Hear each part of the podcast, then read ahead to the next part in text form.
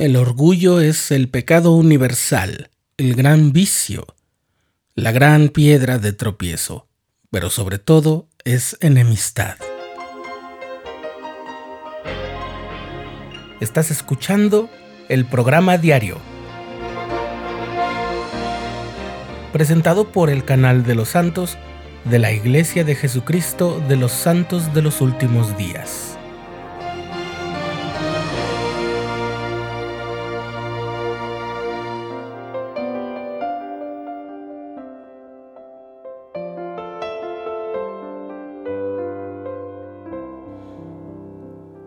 En la Conferencia General de abril de 1989, el presidente Ezra Taft Benson, decimotercer presidente de la Iglesia de Jesucristo de los Santos de los Últimos Días, dio un discurso titulado Cuidaos del Orgullo, que se convirtió en una fuente de estudio muy recurrente entre los miembros de la Iglesia.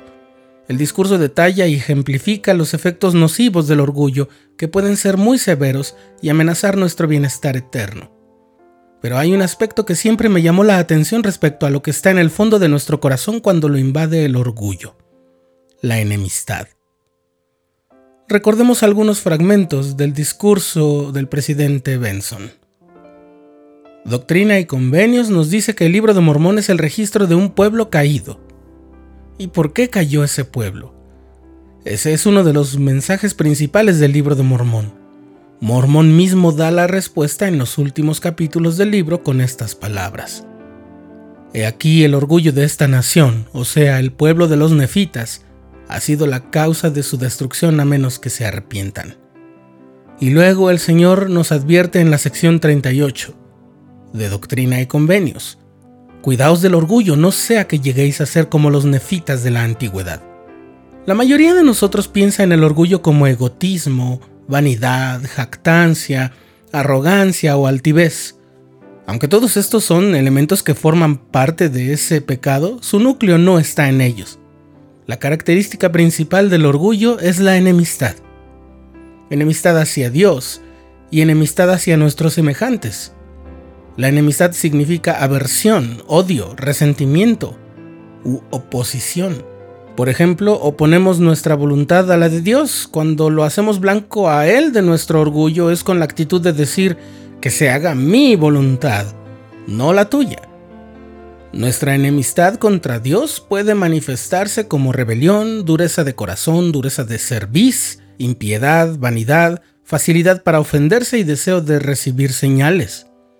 Los orgullosos quieren que Dios esté de acuerdo con ellos, pero no tienen interés en cambiar de opinión para que su opinión esté de acuerdo con la de Dios. Otro aspecto importante de este pecado es la enemistad hacia nuestros semejantes. Diariamente nos vemos tentados a elevarnos por encima de los demás y menospreciarlos a ellos. Los orgullosos hacen de toda persona su adversario oponiendo a los demás su intelecto, opiniones, trabajos, posesiones, talento y otros valores mundanos. Según las palabras del escritor C.S. Lewis, sí, el de las crónicas de Narnia, el orgullo no encuentra placer en poseer algo, sino en poseerlo en mayor cantidad que el prójimo. Es la comparación lo que nos llena de orgullo, el placer de estar por encima de los demás. Una vez que desaparece el elemento de competencia, el orgullo deja de existir. Y sí, lo citó el presidente Benson en su discurso. Por su propia naturaleza, el orgullo fomenta la competencia, continúa el presidente Benson y refuerza la idea de C.S. Lewis. A algunos orgullosos no les preocupa tanto que su salario sea suficiente para sus necesidades como que sea mayor de lo que otros ganan. Hallan su recompensa en estar un poquito por encima de los demás. Esta es la enemistad del orgullo. Cuando el orgullo se apodera de nuestro corazón, perdemos nuestra independencia del mundo y entregamos nuestra libertad al cautiverio de los juicios humanos. La voz del mundo resuena más fuerte que los susurros del Espíritu Santo. El orgullo es un pecado que se puede observar fácilmente en los demás, pero que raramente admitimos en nosotros mismos. La mayoría de nosotros lo considera un pecado de los que están en la cumbre, como los ricos y los eruditos, que nos miran por encima del hombro. Sin embargo, hay una dolencia mucho más común entre nosotros y es la del orgullo de los que están abajo mirando hacia arriba. Este se manifiesta de diversas formas como la crítica, el chisme, la calumnia, la murmuración, gastar más de lo que se tiene, la envidia, la codicia, no dar muestras de gratitud y no brindar elogio que podrían elevar a otro, así como fomentar el rencor y los celos. Otro aspecto del orgullo es la contención, las discusiones acaloradas, las peleas, el injusto dominio, las grandes brechas entre las generaciones, el divorcio, el abuso de los cónyuges, los tumultos y los disturbios, todo eso encaja en la categoría del orgullo. La contención en la familia aleja de ella al Espíritu del Señor. También aparta a muchas personas de su familia. Su expresión varía desde una palabra hostil hasta los conflictos mundiales. Sí, las guerras. Las escrituras nos dicen que el orgullo concebirá contienda. Las escrituras testifican que los orgullosos se ofenden fácilmente y guardan rencor por las ofensas. Se niegan a perdonar a fin de mantener a la otra persona en el papel de deudor y de justificar sus malos sentimientos. Una persona orgullosa no acepta mansamente los consejos ni la corrección.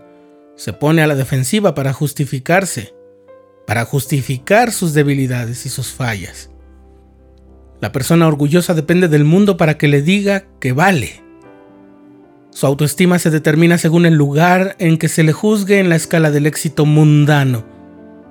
Se considera de valor si la cantidad de personas que están por debajo de él, en logros, talento, belleza, intelecto, es bastante grande. Así es, el orgullo es muy malo. Su concepto es, si tú tienes éxito, entonces yo soy un fracaso. Y las cosas no son así. El orgullo es el pecado universal, el gran vicio, dice el presidente Benson, sí, es el pecado universal. Su antídoto es la humildad, la mansedumbre, la docilidad. Es el corazón quebrantado y el espíritu contrito. Podemos ser humildes venciendo la enemistad hacia nuestros hermanos, amándolos como a nosotros mismos y elevándolos hasta nuestra altura o por encima de nosotros. Podemos ser humildes aceptando los consejos y las amonestaciones que se nos dan, perdonando a aquellos que nos han ofendido, sirviendo con abnegación. Podemos ser humildes cumpliendo misiones y predicando la palabra que hará humildes también a otras personas. Podemos ser humildes asistiendo con más frecuencia al templo, confesando y abandonando nuestros pecados y naciendo nuevamente de Dios. Podemos ser humildes amándolo, a Dios, sometiendo nuestra voluntad a la suya y dándole a Él el lugar de prioridad en nuestra vida. Tomemos la decisión de ser humildes. Dice el presidente Benson, podemos hacerlo. Yo sé que podemos.